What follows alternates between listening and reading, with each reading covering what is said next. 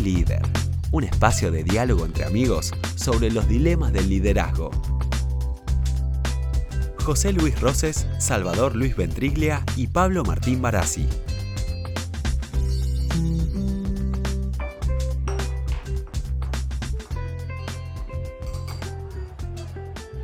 Este rinconcito es muy cálido, Salvador, pero en este lugar del bar no te vamos a encontrar en esta mesa oculta donde te metiste hoy. ¿Qué haces, Pablito? ¿Cómo estás, querido? Viniste temprano, ¿y qué pasó? Bien, bien, mira, venía, venía con ganas, venía con tiempo y no estoy corriendo. Veo que José Luis tampoco llegó, pero vos también llegaste tempranito, te enganchaste nomás con esta idea de hablar de Sarmiento.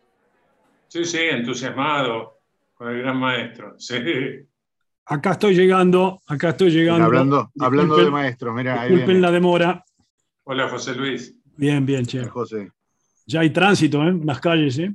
Difícil para llegar, ¿eh? ¿Pedimos, che? Bueno, dale, hace punta vos, Alba. ¿Qué, qué, qué te gustaría pedir? Cortado, cortado, que es mi preferido. Bueno, yo me anoto también con un cortado. Yo mi último pecadillo de juventud antes de la dieta, un café con crema. Muy bien.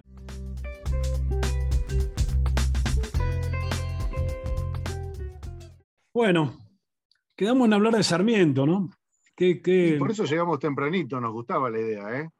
Bueno, imagínense para mí lo que significa tener que pensar y compartir ideas sobre Sarmiento. Pero voy, a arrancar, tiro una primera idea sobre Sarmiento y, y, vamos viendo cómo podemos silvanar esta historia de un líder histórico importante para la Argentina. Yo cada vez que pienso en Sarmiento pienso en alguien que todos siempre lo recordamos por, por su relación con muchas historias de la educación argentina, pero lo pienso en un alguien que vivió en una época muy importante del país. Nació en 1811 y murió en 1888. 77 años que si uno tuviera que decir dónde vienen los albores de la Argentina, obviamente que Sarmiento es un puente.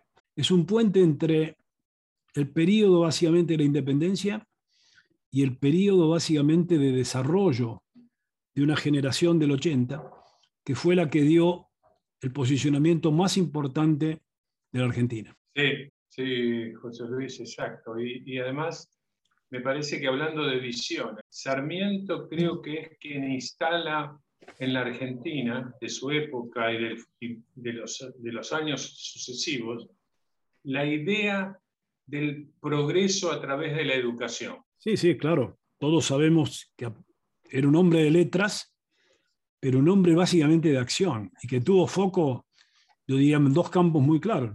Uno la educación y otro los medios de prensa, como la educación como aquel que está preocupado por conocer y la prensa por hacer conocer. Así que yo creo que ahí hay una clarísima visión trascendente de la historia de Sarmiento. Ahí está muy bueno lo que estás diciendo, este tema de hacer hacer saber y permitime, te agrego, el saber hacer, porque el tipo era muy ejecutivo, muy ejecutivo, o sea, así como era un, hiperactivo, un, apasionado, muy polémico, muy libre pensador, realmente tampoco se quedaba solamente en palabras, ¿no es cierto? Y perdóname, vuelvo para atrás, esta idea que tiraste de ser nexo, yo lo veo como, como, como un gran cometa atravesando todo el siglo XIX, entre lo que fue esa generación de pensadores del 37, de 1837, y lo que también, y le hablo también a nuestros eh, audientes latinoamericanos, lo que fue, terminó siendo acá la generación del 80 que terminó articulando, digamos, todo, ¿no?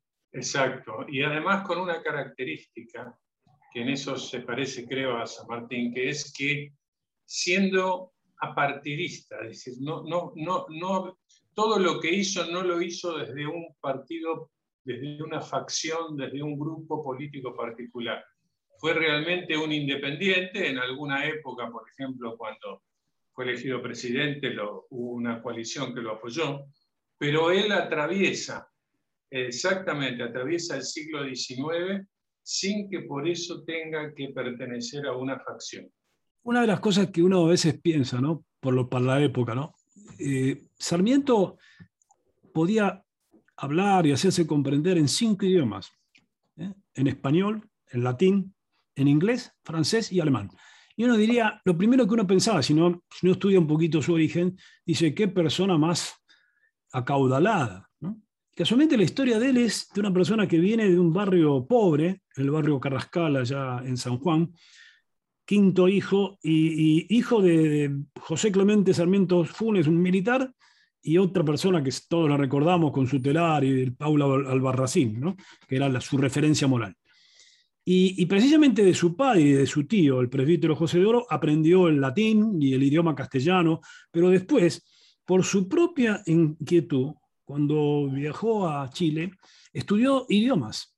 O sea que es una persona que te diría más, casi podríamos decir, un autodidacta, y además, quiero decirles, nunca tuvo un título de educación superior, y curiosamente el destino dio de que lo nombraran doctor honoris causa de dos universidades americanas, Michigan y Brown. Mm. Así que es, es, una trayectoria de alguien que uno diría más no está en los esquemas clásicos de educación o de formación de la época. Y por eso creo que es muy valioso. Hay esta imagen del padre y del tío, como digamos bien está documentado, enseñándole a leer a los cuatro años, más su propia inquietud. Yo coincido con vos que realmente este es notable. Vos decís cuando se fue a Chile, en realidad cuando tuvo que irse para Chile, y él no fue la primera vez que se tuvo que ir, ni se tuvo que ir justamente por exponer tan claramente sus ideas. Este, es como si se hubiera preparado para lo que después la misma vida le fue deparando y lo que él mismo fue buscando, ¿no? Mucho viaje, mucho ver afuera, eh, sus viajes por las Américas, por Europa, hasta por África, y volver y traer lo que había observado para, modernizar y articular una nación, ¿no es cierto? Él, él en realidad cuando se va a Chile siempre se va emigrado y, y, y, de alguien. La primera, primera estaba huyendo de Facundo Quiroga, porque Facundo Quiroga invade San Juan. De la, de la segunda es porque se fue, se escapó básicamente a, a Chile, precisamente porque cuando había vuelto otra vez a, a San Juan ganó un gobernador Bernardes que, que de alguna manera también se tuvo, y después pues se tuvo que ir de Rosas. Así que cada vez que veía alguna traba en su derrotero, su punto básicamente de inmigración era Chile.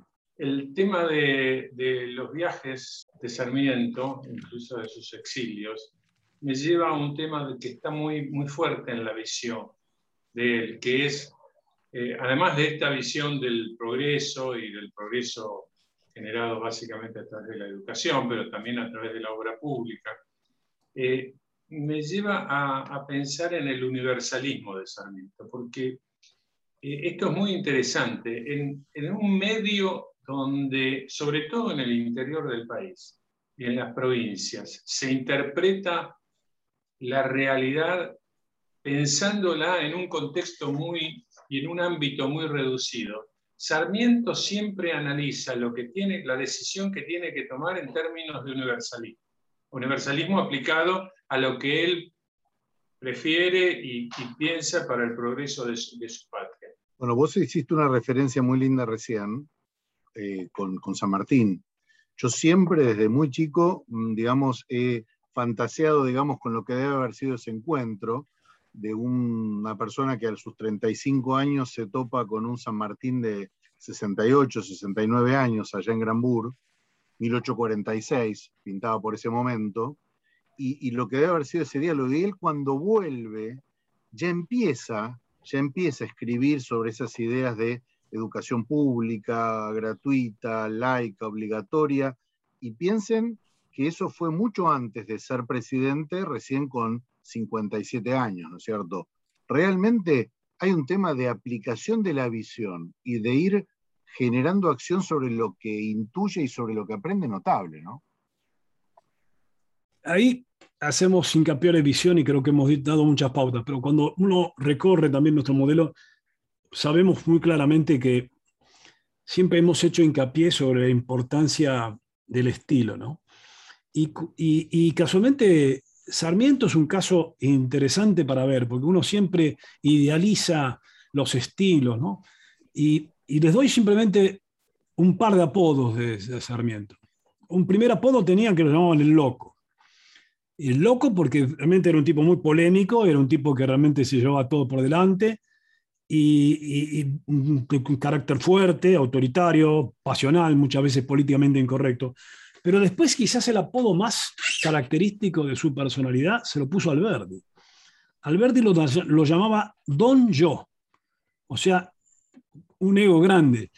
Y fíjense que con todo ese modelo así particular, eh, Sarmiento, a pesar de esas características, es una persona que conjuga entre la visión y la práctica del estilo un nivel de resultados y de acciones que se vieron invertebrados en la cantidad de puestos que ocupó a lo largo de su vida. Y esto valdría mucho para seguir pensando. Sí, ahí es, interesante lo del estilo. él es un personaje apasionado, atropellador, lanzado, pero también al mismo tiempo es tenaz y perseverante. Y creo que mucho del, logro, eh, de lo que consiguió, de lo que hizo, de lo que implementó, las 800 escuelas, todo lo que generó tiene mucho que ver con este estilo. A mí me gusta mucho igualmente el tema de este, rescatar toda esa parte del debate que tiene con Alberti, donde claramente tenés a dos de los, de los, de los, padres de la Constitución Argentina de 1853 y todo lo que ellos conllevan, ¿no?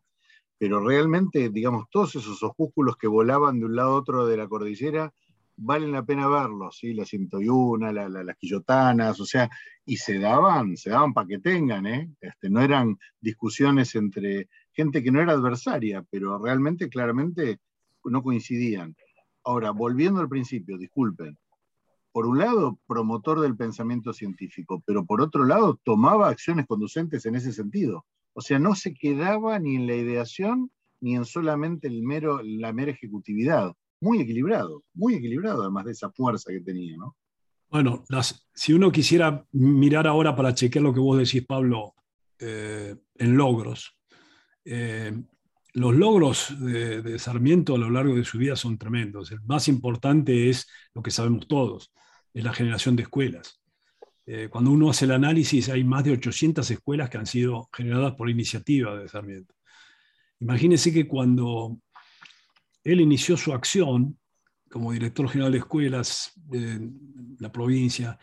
Él, había en ese momento 30.000 alumnos en la Argentina. Y cuando llegó prácticamente ya al retiro de su presidencia y de su acción, fueron 100.000 alumnos, para un país que tenía en ese momento 2 millones de habitantes. esta fue la revolución educativa, la revolución cultural más importante. Ahora, si hablamos de esto, no me queda ninguna duda que el broche de oro instrumental de todo esto es la ley 1420. Y de ahí, si quieren, charlamos de esa ley, porque esa ley, prácticamente, que es la ley de educación básica de la Argentina, consagró algo que es muy importante, que es la educación como un derecho. Y eso es una obra del presidente Roca, pero los antecedentes son de Sarmiento, cuando era director de escuela en 1875 y sobre todo el impulso del Congreso Pedagógico de 1882. A mí me parece que, como siempre, y hemos rescatado solamente pocos, digamos, líderes latinoamericanos nacionales, estamos ante una figura de excepción. Eh, yo la verdad no sabía, no sabía este tema de que recién en 1943, este, en una conferencia interamericana de educación, el Día del Maestro en una conferencia panamericana, el Día Panamericano del Maestro, por unanimidad allá en Panamá se reunieron y dijeron en honor a, este, a esta persona, a lo que ha sido el aporte de esta persona, este 11 de septiembre es el Día Panamericano del Maestro en virtud de él, ¿no? Yo creo que, a ver, me parece que hemos dado varias pautas de Sarmiento y creo que por ahí podríamos hacer, ya que estamos terminando este cafecito, por ahí los invito ¿Por qué no redondeamos una idea y con esto cerramos? Vos, Pablo, ¿qué ¿cuál es tu idea para cerrar? Mira, mi idea para cerrar es que a mí me sorprende de alguien brillante como era don Carlos Pellegrini, que él mismo dijera, literalmente, fue el cerebro más poderoso que haya producido la América. ¿Y vos, Salva?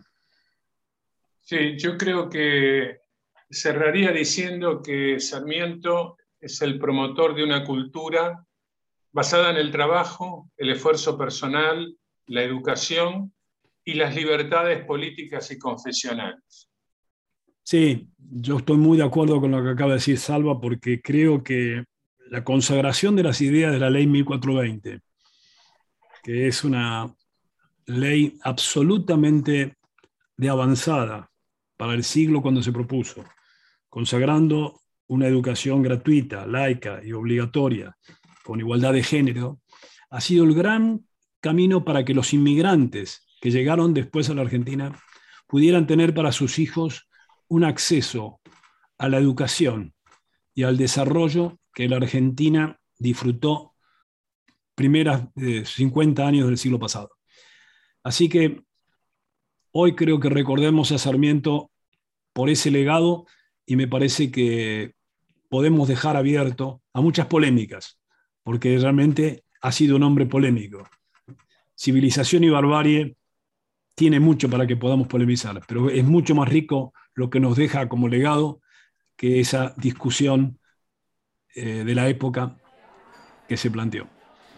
Parece que hablando de polemizar, hablando de polemizar, a mí me parece que lo que no tiene ninguna polémica es que hoy Garpa Salvador. ah, sí, sí, sí. No sé si te diste cuenta, Salva. Te toca a vos pagar hoy, ¿eh? Infelizmente. Bueno, muy bien. Un abrazo. Hago yo. Hasta la próxima. Chao, chao, chao. Adiós, amigos. Para comunicarte con nosotros, escribinos a contacto Para más información, entra en www.cafelider.com. Nos encontramos en el próximo café.